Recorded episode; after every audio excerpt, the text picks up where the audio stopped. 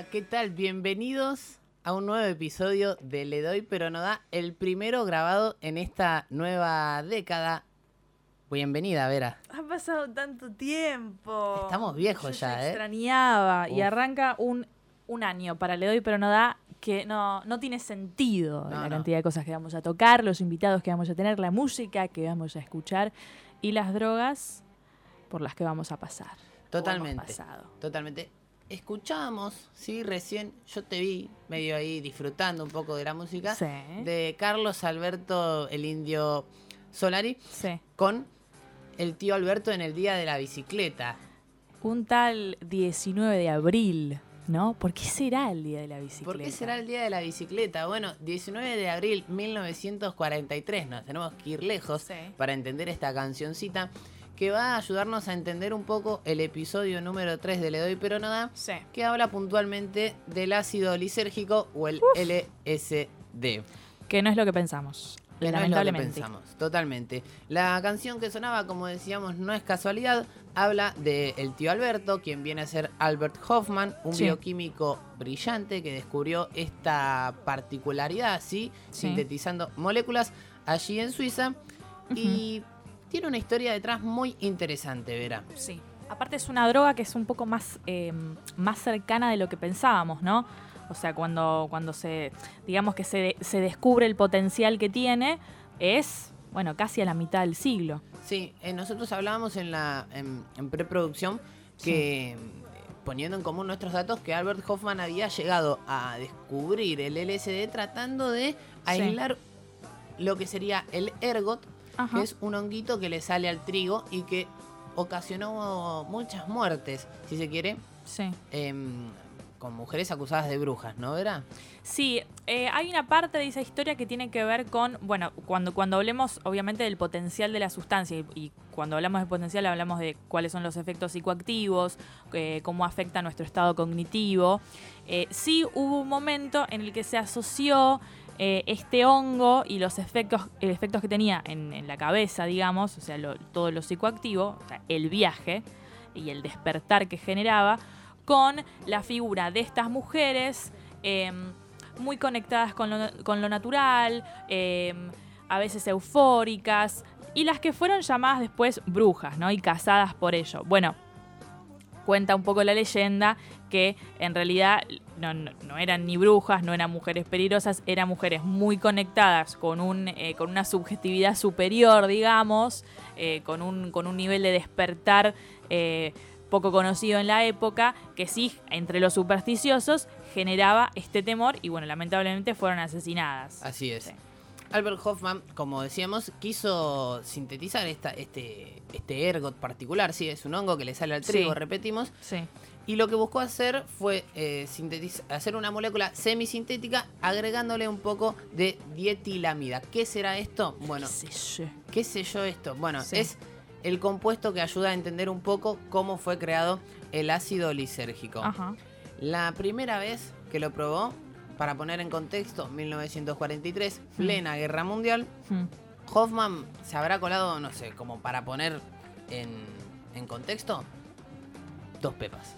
Claro, porque él en realidad como que viste que toca toca el, el, no sé, el, el vaso de Petri o lo que sea, el, platito ese Y queda contagiado. y eh, lo empieza a absorber. Es como, yo me imaginaba, ¿viste? Cuando tocas el wasabi que tipo te, te, te, te quema vivo.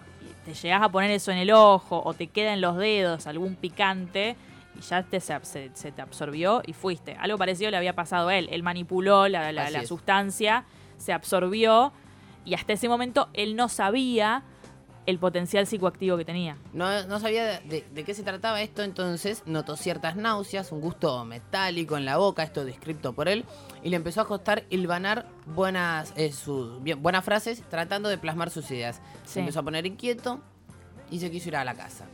Vamos a descansar. Vamos a casa, vamos a casita. Para esto, bueno, describía que también veía imágenes fantásticas y colores caleidoscópicos Ajá. y que a las dos horas en su casita se le pasó. Pero pará, no quedó acá. Siguió investigando, quedó flashado con lo Sí. que descubrió. Sí. Y la segunda vez fue por más. y quiso multiplicar la apuesta y tomó 250 microgramos de ácido lisérgico que vendría a ser para vos que estás del otro lado como si te clavases 4 o 5 pepas de una. Claro.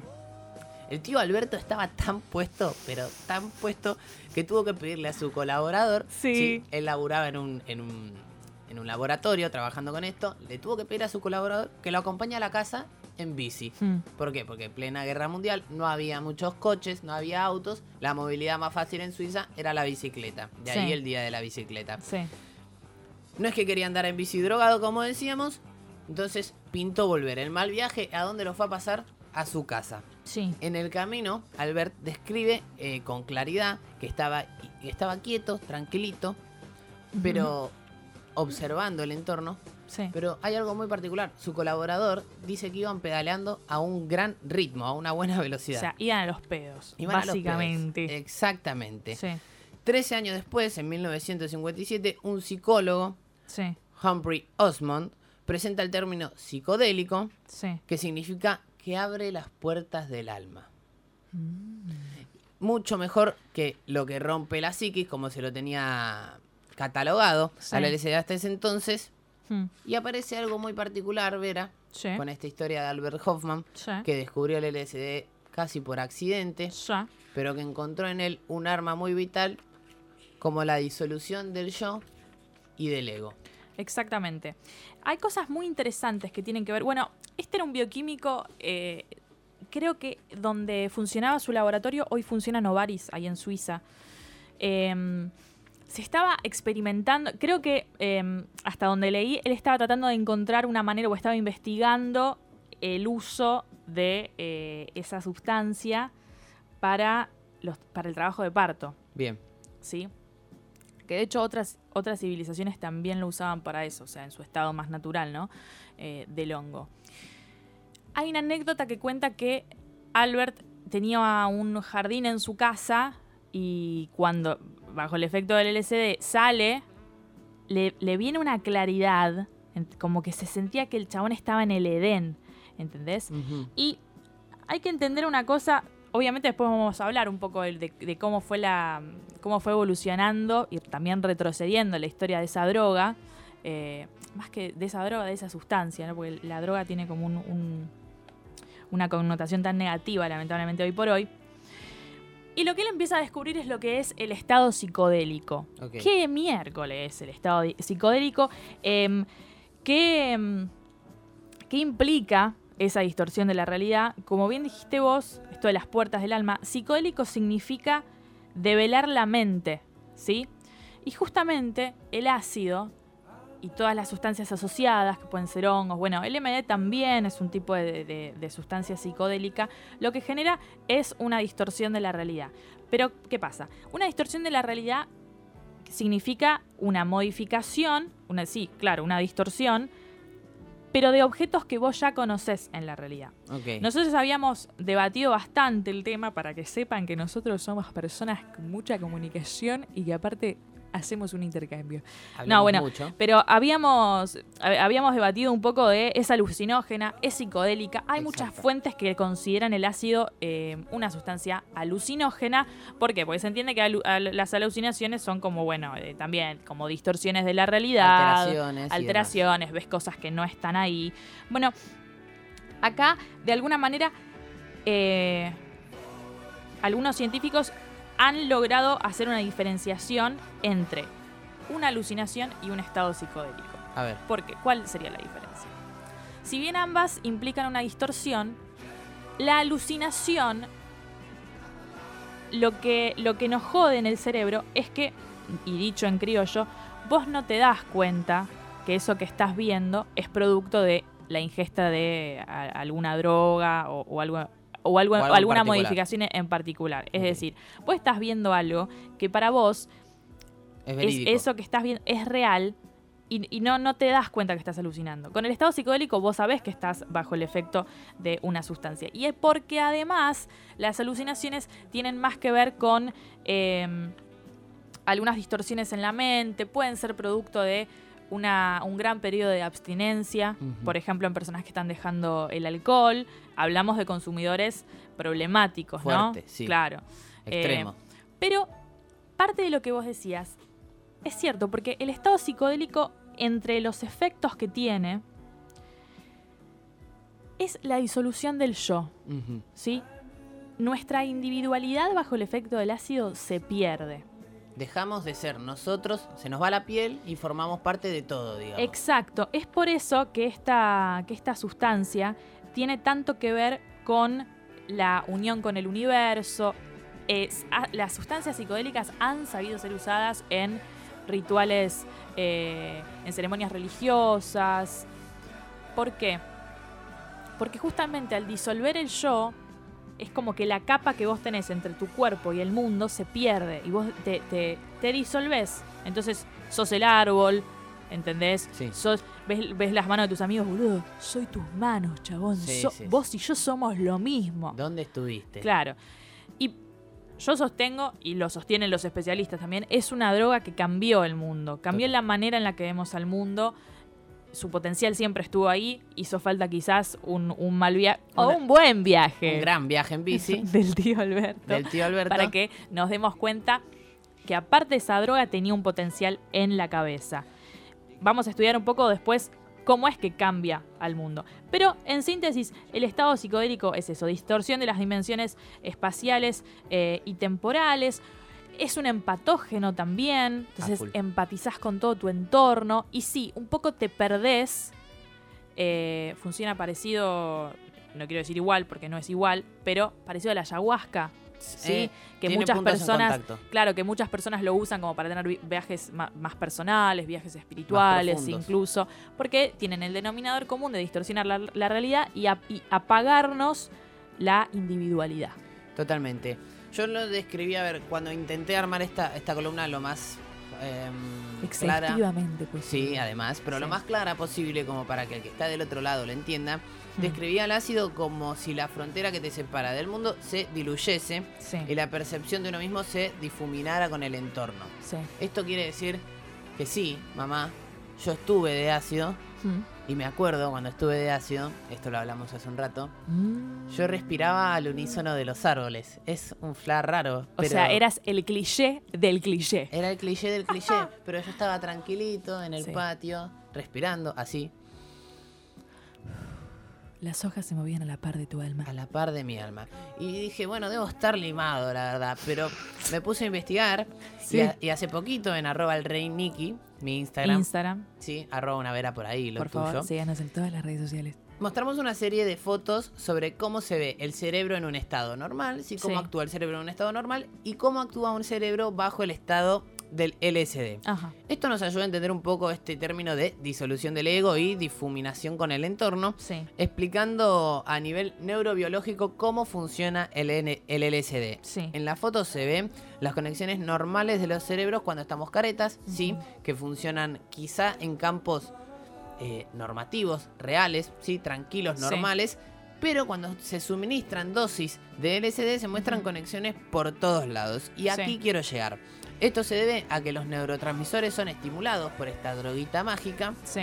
y un estudio reciente que hubo, que comentamos a lo largo de nuestras historias, comentándoles sobre el ácido lisérgico, Sí. afirma que las estructuras cerebrales involucradas en los procesos de cognición superiores se conectan de forma muy fuerte durante el viaje de ácido, especialmente la corteza frontoparietal asociada ni más ni menos que a nuestra conciencia interna y a nuestra propia percepción. Mm. Es por eso que cuando, eh, volviendo al tema que escuchábamos al principio, Sí. si vos ves el fondo, vos ves el fondo gracias a él.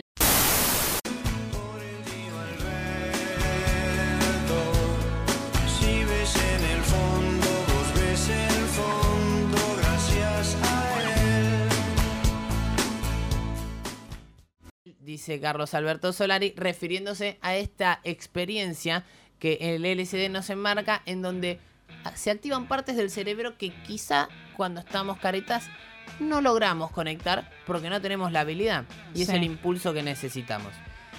Sí, eh, hay aparte un, un término que se llama como sentimiento eh, oceánico. Oceanic, Oceanic Boundlessness, que es como Qué linda esta... palabra. Sí, y lo describe muy bien porque el sentimiento oceánico es como abarcativo. Vos realmente es como que te aplanás. Sos una masa gigante. Sos una masa gigante que no tiene principio, no, no tiene fin, porque está en el todo. Iría más allá. Es como el universo, digamos. Eso es uno con el universo. De hecho, se hicieron algunos estudios donde eh, en comunidades religiosas eh, cristianas se les dieron a una como a una mitad se les dieron se les dio un placebo y a otra mitad se les dio ácido. Y como que ponele que los hubiesen llevado a misa Sí. a, a escuchar una a juntarse en una congregación los miembros de la congregación. Y el estudio develó que los que tenían el placebo no, no habían sentido ninguna diferencia, ningún como nin- ningún ascenso espiritual, pero las- los, los feligreses, digamos, que habían consumido ácido, eh, decían que podían conectarse con lo que estaba pasando de otra manera. ¿Sí? O sea, es como que eh, Formaban parte. acrecentaba mucho más su experiencia religiosa. Y acá hay, hay una, asocia- una asociación entre la una asociación milenaria entre la sustancia y la búsqueda espiritual del ser humano también. Eh, de, hecho, de hecho, vamos a estar hablando de esto en un, en un ratito, Mm. más adelante. Con esto quiero decir que la, la pelotudez de la prohibición vino después, Vino después. y generó todo el quilombo que. Perdón, Así es. quería decir eso. Obvio, ya lo vamos a mencionar. Pelotudez. Pelotudez. Richard Nixon y la puta que. Arroba Richard Nixon. Me hago cargo. Etiquetalo, que venga. Que venga. Yo le doy mi lugar. Eh, decíamos que funciona a nivel neurotransmisores y cómo Sí. es que trabaja. Hace Sí. poquito se empezó, eh, de hecho, históricamente se usó el LSD para trabajar a nivel puntual con enfermos de, perdón por el término, enfermedades mentales. Sí, sí, Hace poquito se empezó a usar de nuevo LSD en pacientes con Alzheimer Sí. y el ácido lisérgico, como decíamos, tiene una característica interesante. Vos lo decías, tiene Mm. algo de símil con el MD. Sí, Mm. estimula los receptores de serotonina en el cerebro, Sí. algo que los pacientes de Alzheimer sufren. Una- em, cuando sufren esta enfermedad, una reducción notable de dichos Sí. receptores. Mm. em, en un 50%, digamos. Es, es una reducción grande. El LSD lo que hace es trabajar sobre esos. Em, se les dio dosis pequeñas, muy pequeñitas, casi placebos, que no llegaban a ser Mi- alucinógenas. Microdosis, la microdosificación. Sí. Microdosis, perdón, que se llaman subperceptuales. Esto que quiere decir es un término que se usa para entender que no va a flashear el paciente con Alzheimer, Claro. pero que va quizá a hacer más ameno la transición entre el estado en el que estaba y en el que está eh, Sí. embebido. No lo consumen para, No para lo consumen viajar. para viajar como Mm. vos. De lo que está del otro picarón. Para vos, que está, epa. ¿Eh? Picarón. Para vos, para vos. ¿Cómo viene el, el tratamiento? Un grupo de adultos, ¿sí? Edad promedio 60, 65 años. Sí. Eh, recibía dosis periódicas de LSD cada cuatro días durante tres semanas. Ajá. Em, en un mes de las pruebas no se reportaron efectos adversos de ningún tipo, Sí. pero sí progresiones en términos de algo que sufren mucho, que es depresión y ansiedad. Sí. Los pacientes de Alzheimer, bueno, Mm. con esta microdosis y esto, este trabajo casi de hormiga que hace el ácido lisérgico sobre nuestros receptores de serotonina, Sí. fueron disminuyendo los niveles de depresión y ansiedad sin efectos negativos en, en- en términos normales, presión sanguínea, ritmo cardíaco y demás, lo cual implica que quizá con un poco más de trabajo podamos encontrarle al LSD algo más que un simple viaje místico Mm. como nos gusta a nosotros, sino que pueda tener algún beneficio puntual para nuestra salud. Sí, acercarla a la vida de todos. Hay, hay varios países, bueno, europeos, eh, por lo menos hasta donde sabemos, que usan la microdosificación com- de alguna manera como una terapia en personas, bueno, vos decías, con depresión, con trastornos de la personalidad, con estrés postraumático.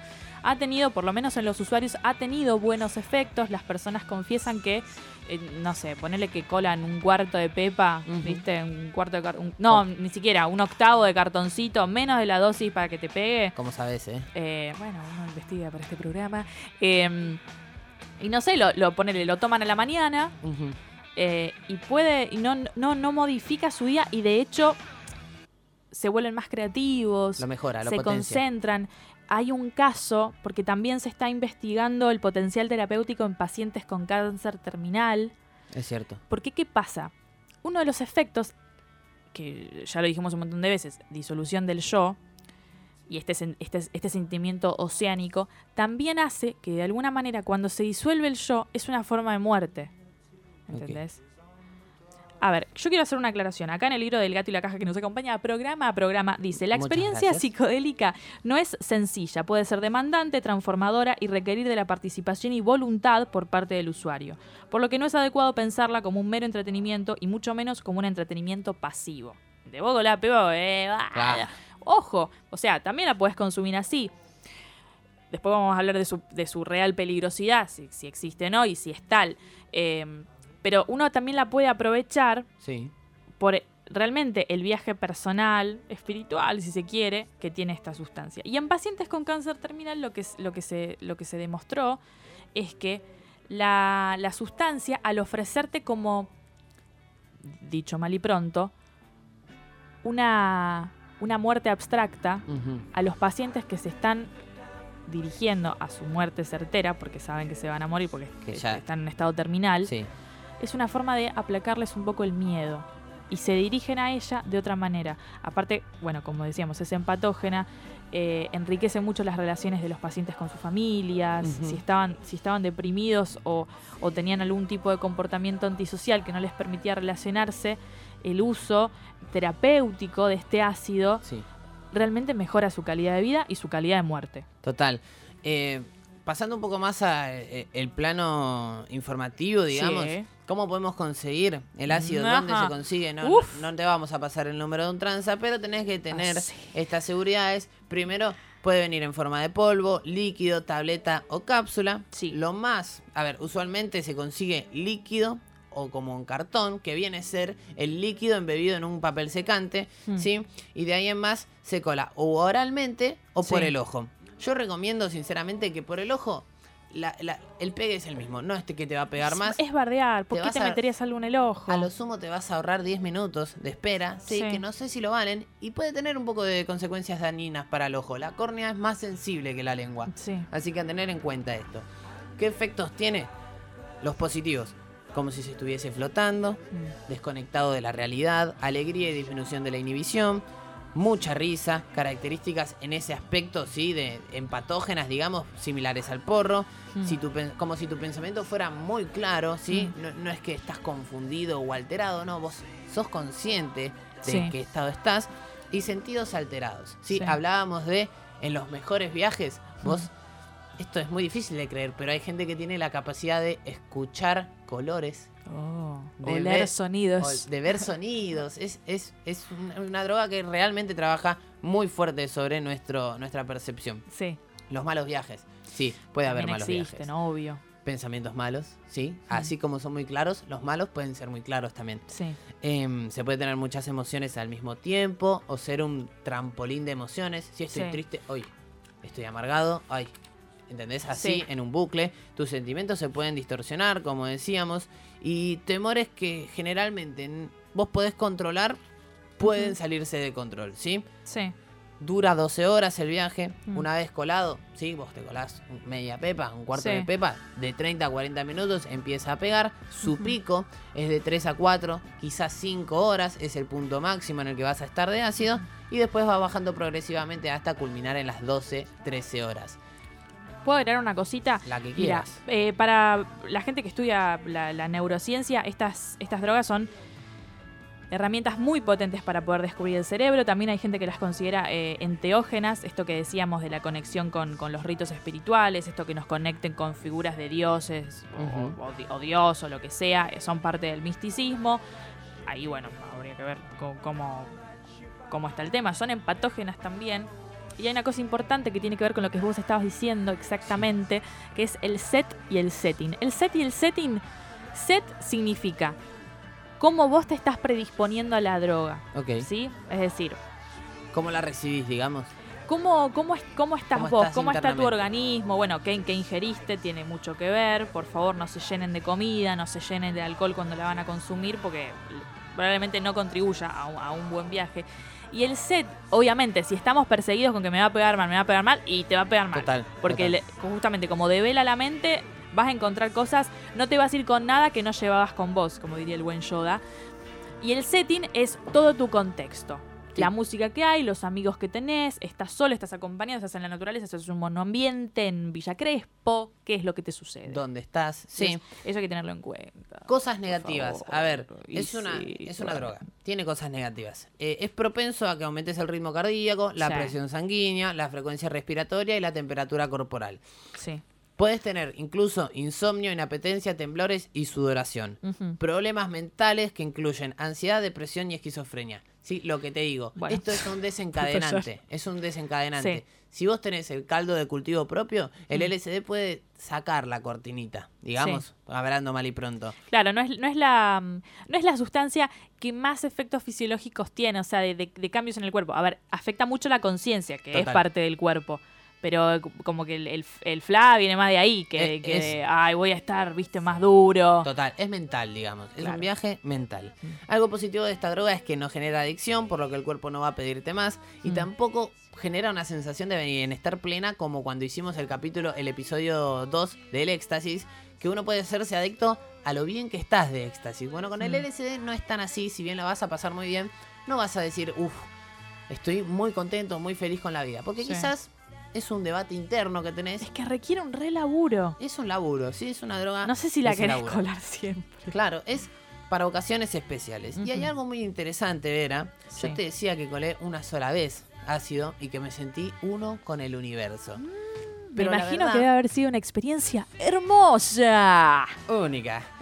Lo cierto es que colé Pepa más de 10 millones de veces. Pero pará, vos me estás diciendo que estuviste, que estuviste una sola vez de ácido. ¿Qué pasó ahí, Nico? ¿Qué pasó de? Bueno, hay un, un derivado que se Sí. llama NBOME. Mm, Mm, Bombe. BOME, Sí, que son, fueron legales, perdón, en la Argentina hasta el 2015. sí. El tema es que la- los costos de producción de LSD son muy altos y se buscan sustancias alternas para apalear estos gastos. Sí. Sí, los transas puede que no sean tan buena gente al final de todo. Y no tienen por qué saberlo, ¿no? Ellos comercializan, hacen lo que puede. No, bueno, sí, aparte hay tranzas buenas y tranzas malas. Total, el NBOM fue descubierto en 2003 y su finalidad es parecerse al pegue del LSD. Dura de 6 a 10 horas el efecto y si bien tiene rasgos similares a los del querido ácido lisérgico, Sí. nos encontramos con menos introspección y efectos mentales no tan profundos. Sí. En Stories también habíamos contado que había cosas muy parecidas y una característica particular, cosas muy malas del NBOM que no tiene el LSD. Hablamos de, por ejemplo, si sos que puede ocasionar episodios psicóticos agudos, crisis Sí. de pánico, cuadros de despersonalización, Sí. insomnio y puede llegar a producir incluso cuadros convulsivos generalizados similares a un estatus epiléptico. Uf, Obvio, uf, esto uf. que te digo es con dosis grandes, pero Sí. repito, el NBOME es peligroso. Todo esto en grandes dosis, como te decía, sirve para graficar lo que significa abaratar costos. ¿Tiene diferencias con el LSD, el NBOME? Sí. Sí. El gusto amargo, efectos que no son puramente mentales, uno siente una carga física asociada a esto que te decía de estar eléctrico, tenso. Esto Sí. es culpa del NBOME, taquicardia, dolores de cabeza, cambios de presión arterial y una y le pone al cuerpo una carga que no le pone el LSD. La verdad es que lo pone alterado, digamos, lo altera. Sí. es más Em, peligrosa. ¿Cómo diferenciarlo? Vos que estás del otro lado, por ahí pegaste pepa y decís, Sí. "Pero ¿cómo sé si esto es ácido o es NBOM? Sí. Suerte. No, mira, yo quiero que tengas mucha suerte. Agarra una luz ultravioleta, si tenés, compáralo. El Sí. LCD es un reactivo, brilla ante la luz ultravioleta. El NBOME no. Así que si tu pepa no brilla, o es NBOME, o te cagaron y es un cartón seco. No todo lo que orilla es oro, pero todo lo que orilla es pepa. Muy buena. ¡Esa! Muy buena, me robo el eslogan. También si tenemos la posibilidad de testearlo, ¿sí? ¿Nos lo colamos? Bueno, el gusto a pila, Ah, así hablando Qué mal y pronto, boludo. es NBOM. El del. LCD es cuasi imperceptible. Sí. Como decíamos, con este alterno al ácido lisérgico, sos propenso a un mal viaje. Entre sus efectos negativos destaca la paranoia. Y a eso quería llegar. Yo, Ay, ay, una ay, vez. Una vez me junté con los pibes. Sí, dijimos, qué lindo, Nico. ¿Y Sale- cómo fue? Sale colar pepa, dije. Sale colar Bueno, pepa. dale, buena onda. Probemos NBOM. Y lo iba a contar yo. Lo iba a contar yo. Pero mejor que lo cuenten ellos. ¿Te parece, Verita? Las víctimas, por favor.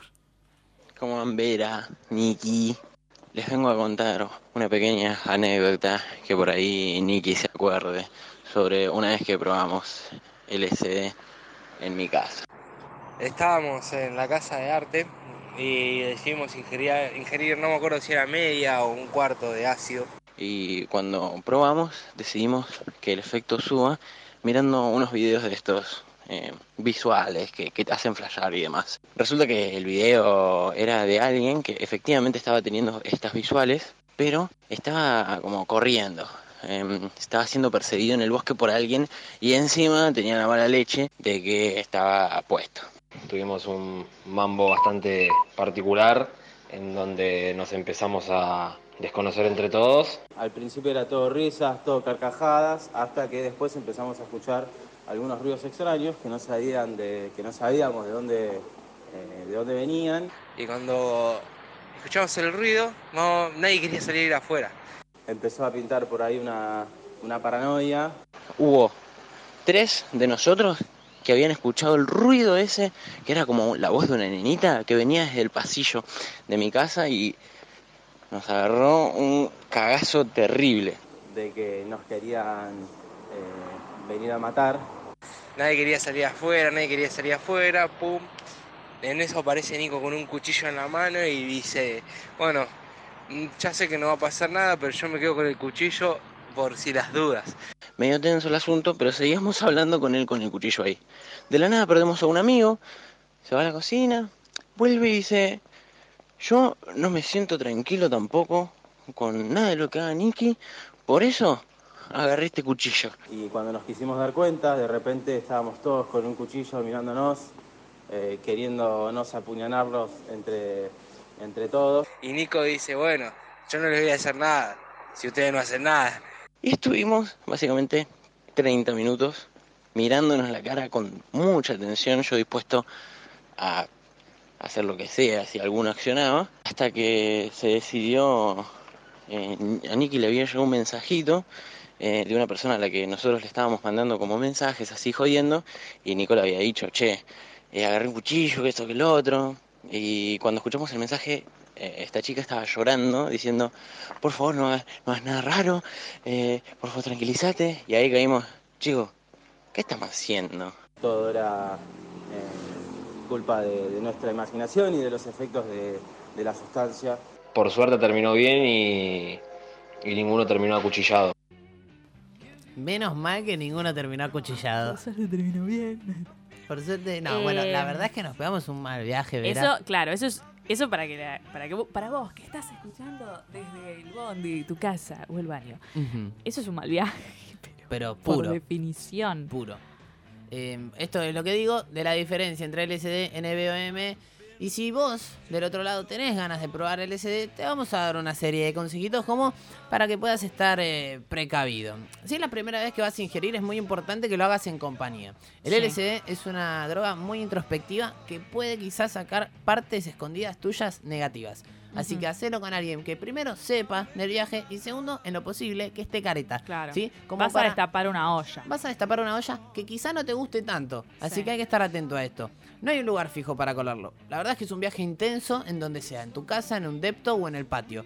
Yo prefiero, la verdad es que prefiero estar al aire libre, con la naturaleza, conectado con el mundo. Sí. Hacelo donde quieras. La cuestión es que estés seguro, tranquilo. De más está decir que todas las drogas nos van a pegar mal si nosotros estamos mal. El LSD es, por, re- por ley, el rey de la amplificación de las emociones. Sí. Si te peleaste con tu novia, estás muy Ujú. triste, si estás pasando por un mal momento en el laburo, Ujú. no coles LSD. Quédate tranquilo y espera a que todo pase Mm. para probarlo. Tema dosis. Acá hay algo muy interesante. Mm. Em, la verdad es que cada uno puede y debe pegarle distinto. Sí. Yo recomiendo arrancar con un cuarto, que es una dosis mínima, que Mm. vas a hacer, va a hacerte viajar de 6 a 8 horas. Epa.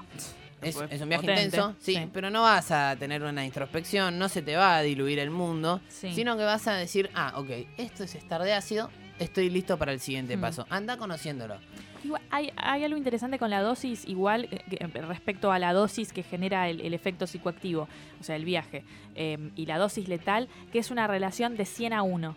Es decir, la dosis letal es 100 veces mayor, o sea, te, te- te tendrías que ir tan a la mierda que no, no te es carísimo. Imposible ingerir, imposible Claro. pagar. ¿Sabes cuál es la relación de la heroína? Casi, casi, no sé, creo que es 6 a 1 o un poco menos. Es una muy delgada línea entre irse al carajo con esa droga. No, una forma de también ponernos a pensar un poquito en la peligrosidad real. No me pegó. Pero recién pasaron 30 minutos. Sí. Bueno, tranca. La verdad Está es que eh, no hay una regla de tres simples. Sí. Esto, yo te digo media hora, 40 minutos, pero si tu cuerpo es un poco más grande, quizá puede agu- aguantar hasta una hora y media, careta. Sí. Entonces vos dejate llevar, tranquilo, no estés pensando eso. Y cuando empieces a sentir cosquillitas, pupilas dilatadas, un gusto Mm. raro en la boca y que te reís de cualquier boludez, bienvenido. Estás de ácido. Sí. Tragate el cartón, gastalo, chupalo, sacale el ácido y cuando lo termines, tiralo o tragatelo. La verdad es que tragándolo, ingiriéndolo, no hace falta chuparlo y tenerlo abajo de la lengua. Si vos lo tragás, el cuerpo mismo va a hacer que el ácido te pegue, lo va a absorber. Sí. Es una, una leyenda urbana de que se debe poner abajo de la lengua y sacarle todo el gusto. Hacelo, es lo mismo. La verdad es que va a pegar tragándotelo o dejándotelo en la muela. Total es, es papel. Es papel. al baño y Es papel secante. un toque. Sale. Y un último consejo, nosotros con Vera estamos por arrancar la segunda parte de este podcast.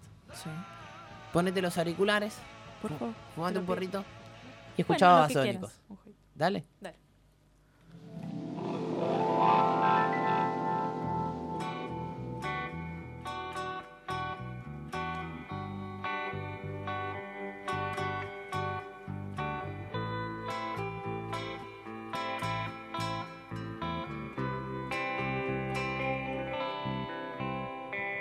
Hemos escapado tantas veces que nos costaría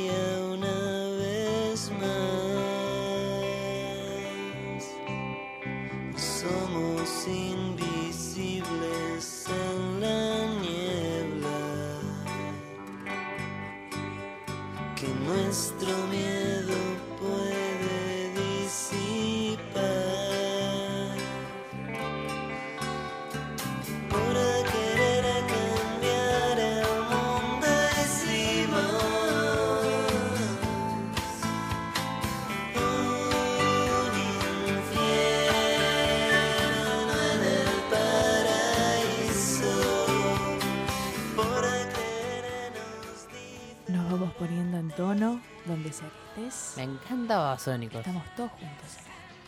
Bueno, estábamos escuchando de Babasónicos. Los hippies. Uf, Porque vamos a hablar de ellos. vamos a hablar de los hippies. Vamos a hablar, vamos a tomarnos un momento para reflexionar un poco. Este es un podcast también para la reflexión, no solamente para hablar de drogas, o quizás solamente para hablar de drogas. Una cosa que quería agregar es que, aparte de la información genial, genial que tiene este podcast, eh, hay, muchos, hay muchas notas periodísticas que se, ha- se han hecho sobre el tema, hay gente que está estudiando qué pasa con el BOME, Ajá. ¿sí? N-B-O-M-E. Eh, hay una nota, por ejemplo, en Vice, ¿sí? donde se, se evalúan un poco bueno, cuáles son las diferencias, la peligrosidad real de cada una. Bueno, claramente, vos, vos bien lo dijiste, el. N-bomb es mucho más peligroso, así que hay que tener ojo con lo que uno consume. El así falso que ácido. eh, repetimos nuestras redes sociales, arroba el rey Arroba una vera por ahí. ¿Sí? Nos pueden escribir por ahí y nosotros les pasamos esta, esta información que igual está en internet, búsquenla, no sean pajeros, pero Claro, loco. eh, cualquier cosa está ahí. Bueno, habíamos hablado de la cercanía que tiene el ácido con eh, la historia del último del siglo pasado, ¿sí? En el 43. En el 38 Hoffman la empieza a estudiar, empieza a ver, bueno, qué- cómo pega ¿Qué es esto. esto? Esto pega, él no lo sabía, hasta que, bueno, después lo sabe. Feliz eh, 19 de abril. Y durante la época de los 50 y los 60, porque ¿qué pasa? Hoffman, todo lo que venga a continuación es una breve reseña histórica para entender un poco cómo, cómo llegamos a hoy con el ácido y el potencial que tiene y cómo nos cambió y, y no- y nos, y nos puede seguir cambiando el mundo. Sí. Eh, Hoffman se da cuenta de este potencial, ok, esta droga pega, eh, es una sustancia que tiene un potencial para abrirnos la mente. Vamos a hacer una cosa, vamos a repartirla en la comunidad científica para que otros psiquiatras, ot- ot- otros miembros de la comunidad puedan estudiarla. A cambio de eso, bueno, tráiganos los resultados para ver eh, cómo, cómo funciona, qué es capaz de hacer esta sustancia. ¿Cómo funciona? Bien. Entonces, todo lo que fueron los años eh, 50, en Argentina también, de hecho en Argentina en los años 50 se, se experimentó con esta droga, eh, muchos ginecólogos y psiquiatras la, la- empezaban a estudiar, creo que tenía que ver con, no sé si con, con la menopausia, bueno, Hoffman también la había estudiado para, para ver eh, el efecto que tenía sobre el trabajo de parto, así que todo tiene que ver con todo. En los 50 en Argentina se estudió, entendiendo el, el, el contexto de Argentina en los 50 también, y bueno, en los 60 con toda la, la represión y las dictaduras que vinieron posteriormente. Bueno, años 40, 50, 60 incluso, años de gran experimentación científica. Es decir, la droga estaba en el laboratorio. Bien. ¿sí? Entonces se podía experimentar qué es lo que tenía el potencial para hacer terapéuticamente hablando, por ejemplo. En un momento la droga se escapa del laboratorio y llega a La calle. la calle. Upa. Llega a los adolescentes, A los ¿sí? Nicky. a los nikis de- de- del mundo, eh, de Estados Unidos eh, mayormente, aunque en Europa también tuvo sus efectos, pero nos vamos a focalizar cipayamente un poco, permítanme, en la historia norteamericana, que es parte, bueno, también de la historia universal en estos eventos, por lo menos. ¿Qué pasa? La droga sale del laboratorio, llega a las manos de los adolescentes, de jóvenes universitarios, de, sí, de, de adultos jóvenes, y hay que entender qué estaba pasando en los años 50 y en los años 60. ¿sí? Se estaba saliendo de un periodo de posguerra, Segunda Guerra Mundial. Uf. ¿sí? Eh, bombas atómicas, Sí, sí. la muerte de Kennedy, la guerra de Vietnam, activistas por los derechos humanos, Martin Luther, Martin Luther, Martin. El otro día, ¿qué le dije? Le dije Sí. Ramiro Luther King, o cualquiera. Martin cumple. Luther King, Malcolm X. eh, grandes movimientos crujientes Efervescentes. en la, en la- claro, en la sociedad. ¿Y quiénes eran los hippies? Los hippies que conocemos de los, de los años 60, 70. Eran los niños que habían nacido de la posguerra, ¿sí? Hablamos también de baby boomers.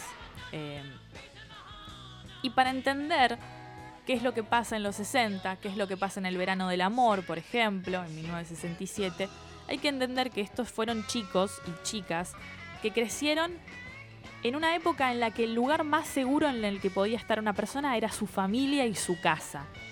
¿Por qué? Porque habían sido bombardeados, porque sus viejos vo- volvían de la guerra, de la, de la Segunda Guerra. Mundial, desquiciados.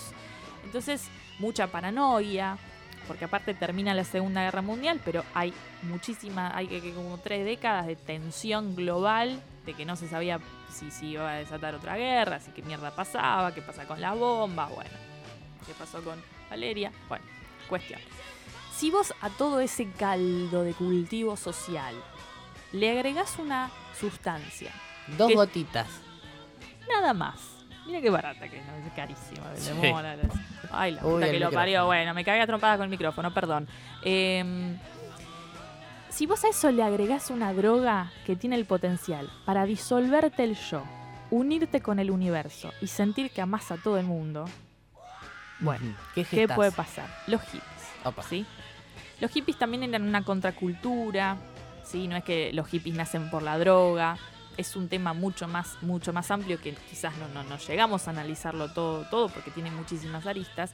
Pero que hay un personaje muy importante de la historia que tiene que ver con Timothy Francis Leary, ¿sí? Em, ¿Quién es? Dirás del otro lado. bueno, es estadounidense, era porque se murió hace una bocha de años, en el 96. Fue un escritor, fue psicólogo y un entusiasta de la investigación y el uso de sustancias psicodélicas. ¿sí? Él ya había empezado con hongos en su momento, era un tipo que estudiaba. Que le Bueno. gustaba, al parecer.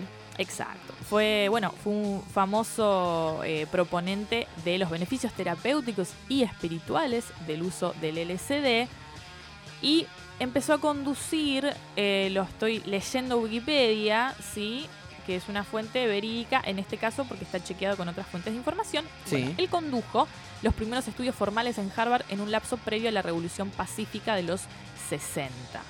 ¿sí? Este muchacho es de alguna manera, y lo digo en criollo, permítaseme, es el que le lleva la droga a los universitarios. Ah, ¿sí? bueno.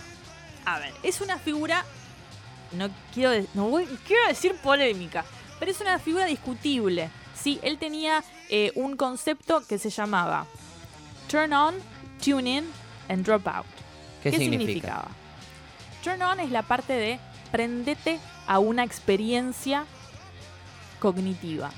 Es decir, Sí. la parte de turn on es consuman LSD. ¿Por qué? Porque el gran defensor de las sustancias psi- psicodélicas decía, en el momento en el que consumamos esto nos vamos a dar cuenta del mundo en el que vivimos y el potencial que tenemos para mejorarlo. Tenemos que salir de este lugar en el que estamos, ¿sí? La, la guerra, bueno, la represión y demás. Eh, él, él lo que hacía era un llamado a un nivel de espiritualidad y de conciencia mucho más superior al que se conocía. Bien. Porque conocía el potencial de, de esta droga, o por lo menos era un entusiasma, eh, entusiasta y la estaba estudiando. ¿Y Tune In qué sería? Es, es también, tiene la connotación de, de prendete, pero una experiencia en la que todos estamos juntos. ¿sí? Tiene que ver con la empatía. Acá ya, ya viene la, la- la parte más humana, unámonos. Y Dropout, si bien él en un discurso dice drop out of college, of school, o sea, deja la escuela, deja la universidad, tenía No sé que si ver era por ahí. Claro, eh, a mí la verdad me parece que venía bien y pasaron cosas, piró, pero bueno, la- que la historia lo juzgue, ¿no? Igual lo jugó porque fue en cana. Em, y la parte de dropout significaba como dejar esas responsabilidades que tienen que ver con el sistema, ¿sí? Pueden ser interpretadas también como dejar la universidad, qué sé yo, si te querés recibir no la dejes. Yo, quiero que un médico me atienda a recibir de la facultad. ¿Qué Pero que, si que te quiere colar ácido, que cole. Hay que haga lo que quiera, su, su, su su decisión. Bueno, cuestión. Em, gracias al presidente bastante forro, Richard Nixon, ¿sí? que aparte de, de- hizo muchas forradas, fue catalogado como el hombre más peligroso del mundo. Yo después le pongo el pitido. Vos tranquila, vos puteás. Cada vez que diga pelotudo, Sí, o Richard Dale. Nixon. Richard Nick, pelotudo. Bueno, eh, que tipo peligroso si los, ha- si, los, si los hubo. Richard Nixon lo que quería era iniciar una, una guerra contra las drogas y una de las, una de las primeras, digamos, fue el ácido. Lo que hizo Nixon, una gran mentira que le llevó a la comunidad científica décadas de atraso, fue prohibir el ácido y la puso en una, en una, mm, en una categoría de sustancia 1, creo, que es como las más peligrosas que hay. La puso a la par de la cocaína y de la heroína. Claro. Y hay algo que queremos dejar en claro acá. La peligrosidad del ácido lisérgico Se resume a la del porro, digamos. es casi inocua, digamos. Sí. Sí. Obviamente, vos explicaste, ojo con lo que, conseguís, es muy probable que no sea Pepa. ¿Sí? No nos hacemos cargo de lo, de lo que hay en el mercado ilegal. Totalmente. ¿Sí? Pero sí entendiendo que la prohibición y la ilegalidad lo que genera es esto, más peligrosidad para los usuarios, ¿sí? Y demoniza sustancias que podrían mejorarle la vida a muchas personas. Bueno, viene, vienen los hippies. Eh, Te, te- te cuento una anécdota. Em, el primero de junio de 1969, Sí. Timothy Leary se une a John Lennon y, a y al, y al gobierno de Yoko Ono. ¿sí? Y Lennon subsecuentemente escribe una canción para su campaña que se llama Come Together. Ah, Gran canción. De Me hecho, la, la música que estamos escuchando es t- toda música que fue atravesando un poco esos años. eh, esta droga modificó tanto la realidad que incluso hay géneros musicales que tienen que ver con los efectos que tenía. Mira. El, rock psicodélico, por ejemplo, que después ve- de- devino en, en el heavy metal, y incluso dentro del rock psicodélico, el rock ácido, que es como la máxima expresión de lo que sería eh, la, la- la música peposa, digamos. El rock ácido lo que mostraba era el mal viaje, el buen viaje, distorsiones en la guitarra, sonidos fuertes, Hendrix. Cla- claro, Purple Haze de, de Jimi Hendrix, por ejemplo, es un, es un gran ejemplo de rock ácido. The Doors eran como los reyes de- de- del rock ácido. No solamente eh, Losing the Sky with Diamond, de los Beatles. No lo más conocido. Yellow Submarine, que era como la parte más floreada de, eh, de la cuestión. Ahora viene el verano del amor que tiene todo que ver con todo. Te- te- les explico, gente hermosa que nos escucha, que los queremos. Una banda, una banda. Mochésimo. Eh, el verano del amor fue un festival y concentración hippie que tuvo lugar en 1967, perdón, en el área de San Francisco. San Francisco había, se se había convertido en una cuna de los artistas, de los bohemios, eh, de- creo que en parte era porque tenía alquileres muy baratos y la ¿Ah, sí? gente, sí, los artistas pobres iban, porque bueno, artista pobre siempre. Eh, bueno, se reunieron cientos de miles de personas, de hecho fue como una olavarría de, creo que una olavarría de- del indio se quedaría cortísimo. Eh, se juntó muchísima gente, de hecho hubo un descalabro ahí en, en la, en la ciu- en la ciudad porque se fueron al carajo. Aparte, venían muchos chicos que se querían drogar y que estaban buscando un despertar espiritual, sí. Venían muchos rebeldes, sí. Venían muchos proxenetas, sí. Venían muchos tranzas, sí. Venían muchos delincuentes, sí. Era una bocha de gente, un quilombo. La expresión verano del amor se refiere a este verano del 67, cuando el llamado movimiento hippie eh, estaba como en, la cresta de la ola. ¿sí? Em, bueno, ¿qué pasó en este en este verano? Bueno, pasaron muchas cosas. El verano terminó, pero sus consecuencias quedaron. Sus consecuencias buenas y malas, ¿sí? Eh, fue un festival donde justamente se, se bu- se buscaba, bueno, acrecentar el efecto de, de- de esta droga, encontrarse, reconectarse, esto de turn on, tune in and drop out, ¿sí? De, de- encontrarle un, un significado de nuevo a la vida. Em, hubo mucha música de los, de los Beatles, em, Jefferson Airplane, por ejemplo, los Doors. em, se dieron a conocer bandas como Pink Floyd, Janis Joplin. Un gran movimiento cultural, pero con mucho desconocimiento también. Cuando termina el verano del amor, tiene una, una ceremonia como un funeral, ¿sí? Que da a entender que, listo, chicos, la experiencia terminó, ya Bueno. bardeamos, pero ahora hay que volver a la vida, a la vida real, entre comillas. Hay que volver a la vida y hay que llevarnos estas, eh, estas experiencias. Estas enseñanzas. ¿Entendés? Ahora hay, ahora hay que hacer algo con esto, ¿sí?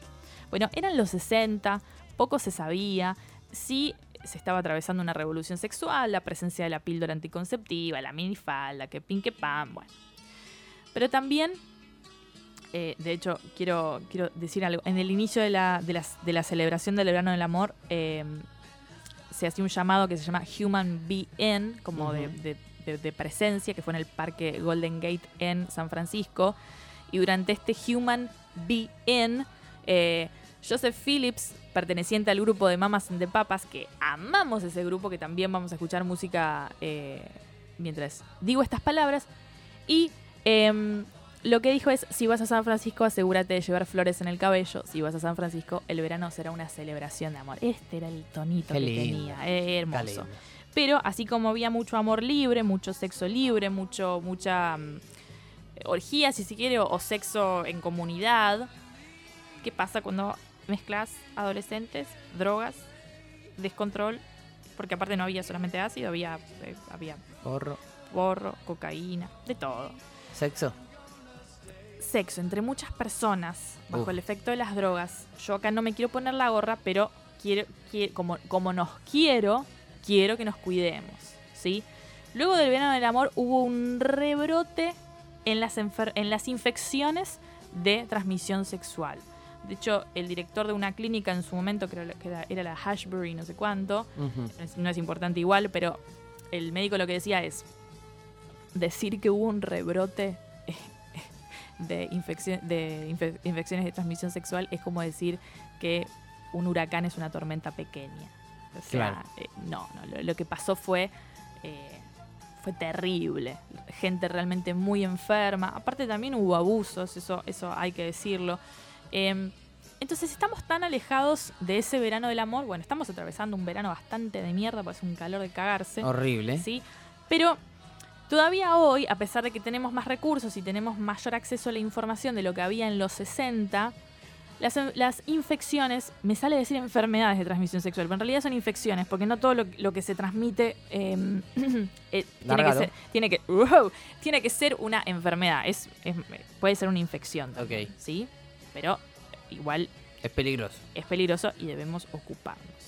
¿Estamos tan lejos de esto? No, porque todavía la gente se, eh, se puede transmitir eh, eh, este tipo de infecciones. ¿Que, ¿Qué tienen que ver? Son todas las infecciones que vos te podés contagiar a través de los fluidos corporales. Hay tres maneras de, de- de- de- que exista el, el contagio, o, o más que nada la transmisión, que es eh, con relaciones sexuales, donde ahí se comparten los fluidos. em, con el uso de jeringas, compartir jeringas. Ok. Que Drogas. No lo hacemos. O sea, eso no lo hacemos. No vamos a hacer esa boludez. No se hace. Chicos, si gastaron plata en droga, boludo. gasta una más en una jeringa. Ah. No seas forro. Bueno, y lo otro... justo. Claro, Y lo otro es eh, la, la- la, la relación eh, persona gestante a eh, persona que, que está siendo gestada, ¿no? Como madre, bebé, Madre, bueno, hijo. más o menos. Que, que ahí también se puede, se puede generar una, una transmisión. Las enfermedades, las... Oh, dale con enfermedades. Las infecciones o enfermedades son varias, no las vamos a analizar todas de una, pero sí a modo de traerles una solución. ¿Vos sabés que existe una forma de evitar la transmisión de, infe- de infecciones sexuales y aparte evitar embarazos no deseados? ¿Cómo? Es una locura, ¿eh? Es una locura. Y te digo, la venden en el kiosco. no la podés creer. Me estás jodiendo. Me estás jodiendo. Se llama preservativo. No tengo ni idea. Preservativo, pero no quiero contarlo yo, lo va a contar Sol, arroba Sol, eh, que creo que es guion bajo despeinada, una médica, pero espectacular, que junto con Filo News eh, nos informa y de alguna manera nos cuida con mucho amor y ahí vamos a escuchar lo que ella tiene para decir sobre el preservativo de pene, en este caso.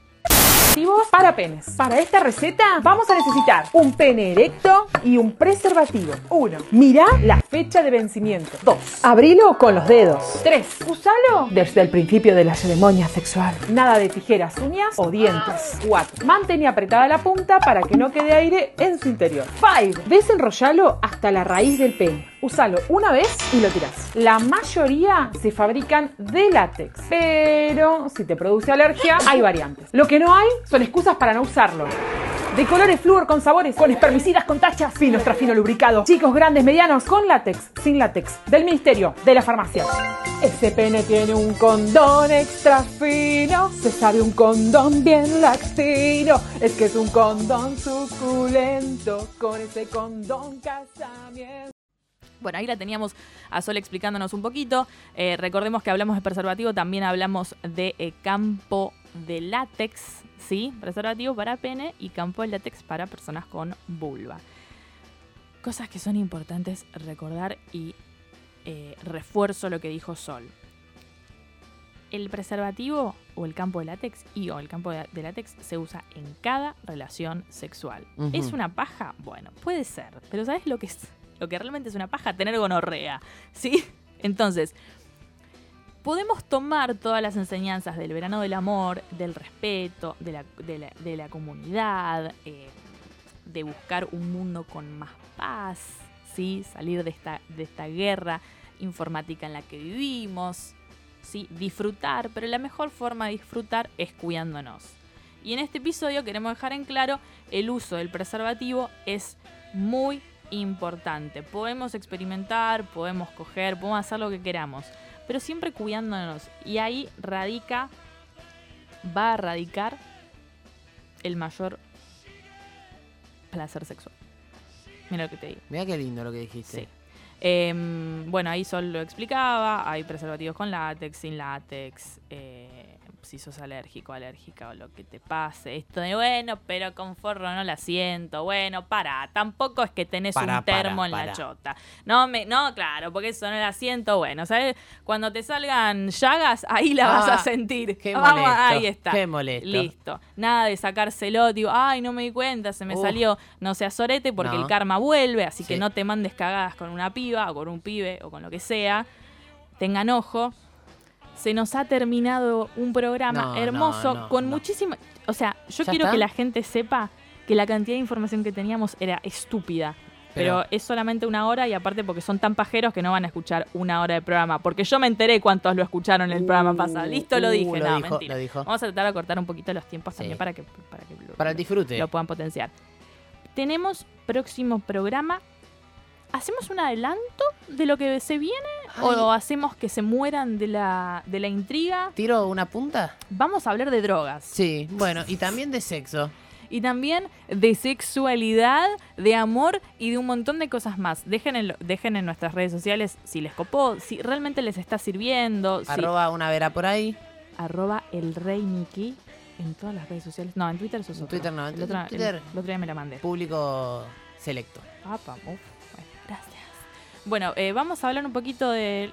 Ya está, lo digo. Vamos a hablar de anfetaminas y de metanfetaminas. Así es. ¿sí? Así que si tienen dudas, consultas, reclamos, puteadas, nos escriben en nuestras redes sociales y bueno, y vamos viendo, esto también es para nosotros en primer lugar, obviamente, y también para ustedes. ¿Sale media? ¿Me Pepa? Y sale. ¿Conseguiste posta? Sí. El botero está acá, 20 lucas, boludo. O sea que, bueno, nos vemos.